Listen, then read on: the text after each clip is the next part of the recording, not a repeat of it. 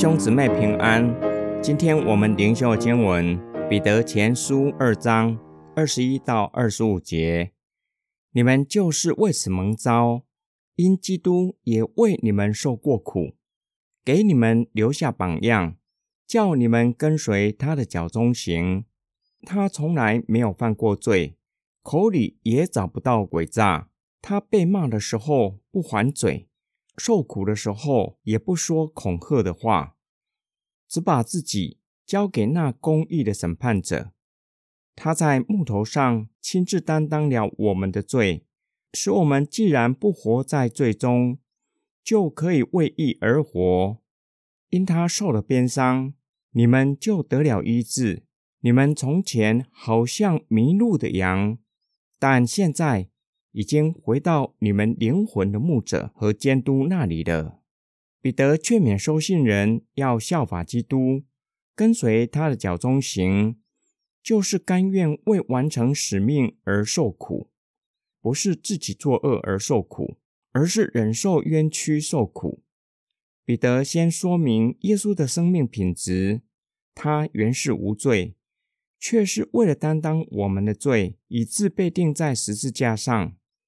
并且说明耶稣如何回应受苦，他具有审判的权柄，却是将主权交给按公义审判世人的神，表达基督对父全然的信靠，不为自己伸冤，甚至被骂不还嘴，受苦也不说恐吓的话。彼得更进一步说明基督受苦带给信徒的益处和影响。由于基督代替我们担当罪的刑罚，一方面使我们的罪得着赦免，另一方面救我们脱离罪恶的生活，使我们不在罪中生活，得以向罪死，可以为义而活，也就是照着神的旨意过地上寄居的生活。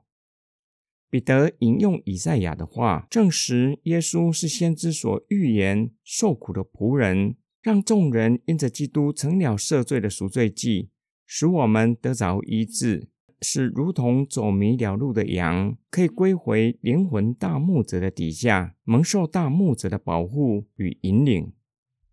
今天经文的默想跟祷告，有一些人认为，假如彼得晚个几年写彼得前书，可能会有不同的劝勉，有可能不会劝勉收信人，凡事顺服掌权者。不会劝勉他们，连乖僻的主人都要顺服，因为再晚个几年，罗马政府全面并且严厉的逼迫基督徒，或许会让彼得调整他的劝勉，不再劝勉收信人在一切事上都顺服掌权者。或许这是有可能的，不过也有可能只是个假议题，因为历史的进程已经不可能修改。彼得在大逼迫之前，早已经写下彼得前书。彼得也在尼禄逼迫基督徒的期间殉道。从彼得自己也为信仰殉道来看，他的劝勉，他不是唱高调，不是鼓吹其他人甘愿为信仰而受苦，而是自己也例行所教导的，没有因为逼迫来到而退缩。相传彼得自认不配与耶稣基督。一样被钉在十字架上，